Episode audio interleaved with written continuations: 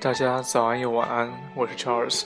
现在洛杉矶下午五点了，此时是周日的下午，想和各位讨论这个话题呢，有关于我们应该选择生活的善良还是无奈。听上去是个拗口又莫名其妙的问题，但这其实是我们每天都在遇到的情况。今天朋友和我说了一个故事，当他早晨在繁华的街头等待某家店铺开门营业的时候，来了一个乞讨的人。这个人同我们平时看到的街头艺人都不一样。我们在国外时常遇到那些乞讨生活的人，要么弹着吉他唱歌，请客放在面前，路过的人可以放些零钱；要么打扮成各路英雄，走在路上与别人合影，或者表演些把戏。我更喜欢叫这些人街头艺人，而并非乞者。而今天朋友遇到的那种是最不可理喻的。他会直接迎上你，然后不停作揖缠住你，向你索要规定数额的零钱。如果他能捕捉到你眼神里丝毫的怜悯，让他离开就不容易；如果你同他说一声不，就会被他凶狠的眼神吓得不轻。总之，遇上这样的记者会让人尴尬。有关人性善良的话题，被许多人从不同的方面回答过。我见过的最无解的问题是这样的。如果一个人同一只熊猫掉进了河里，作为群众，你会选择救谁？而作为政府，又会如何选择？问题听起来好玩好笑，但是思考起来其实并不容易。养育一只熊猫的付出，同个人对于社会或者家庭的意义，即使两者都算是萍水相逢，但是你要选择，估计会众说纷纭。所以，时刻保持善良的人性，还是时刻不让自己陷入无奈的理智呢？想起小时候。有个乞讨的奶奶，无论是酷暑寒冬，始终坐在一座桥下，头发苍白，满脸都是岁月的痕迹。走过她面前，就会心生一种难言的怜悯。即使那时还只是个孩子，我习惯于路过她面前时给她硬币，即使自己的零用钱也是有限。不过听到硬币碰撞她瓷碗的声音，我只觉得快乐。后来听闻别人说起，其实这个老人并非无依无靠，他有儿子，有家人，也有自己的房子。儿子有着不错的小生意，他却一直想靠着乞讨的方式得到更多些钱。他的想法竟然得到全家人的赞成，于是他的儿子一早清晨骑着小动车把他送到那座桥下，之后两人挥手告别。听到这样的事实的那一刻，我并没有想象中被欺骗的不快，毕竟那老人从来没有欺骗过路人，没有说过他无依无靠，没有说过他无家可归。他的可怜是人们想象出来的。通过救出他的可怜，让自己得到一种莫名的满足，所以算是我多情了。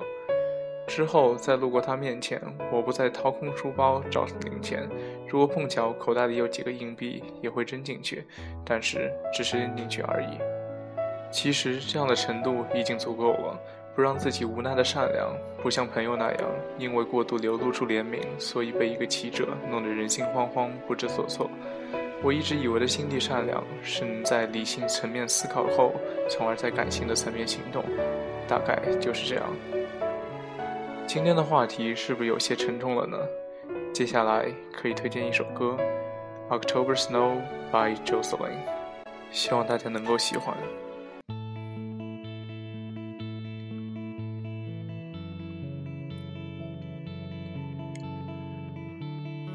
最后，早安，晚安。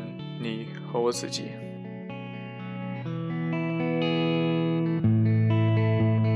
Wake up to the sound of your heart beating and the rushing might just start again. You had time on your hands, Lost to silence It never stood a chance. And the moon is sinking for you. Don't be afraid to watch it go.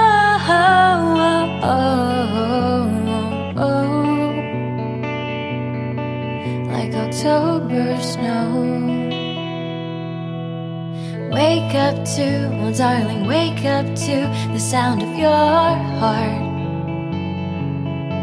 Your thoughts could sink in the sea.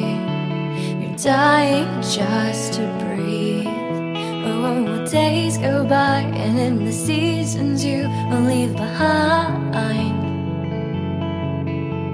a trace of what.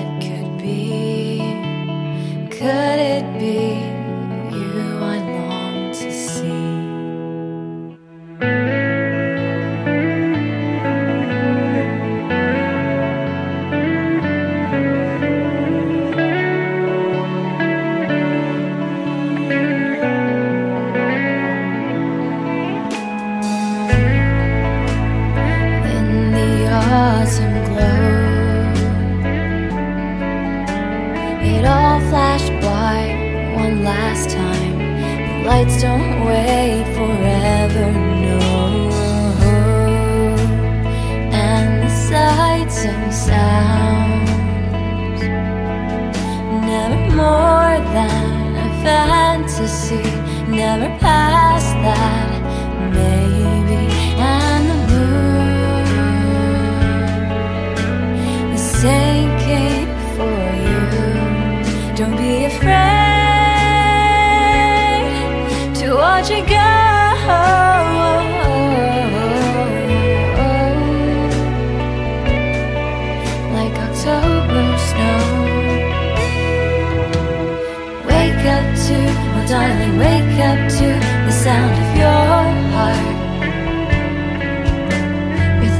could sink in the sea.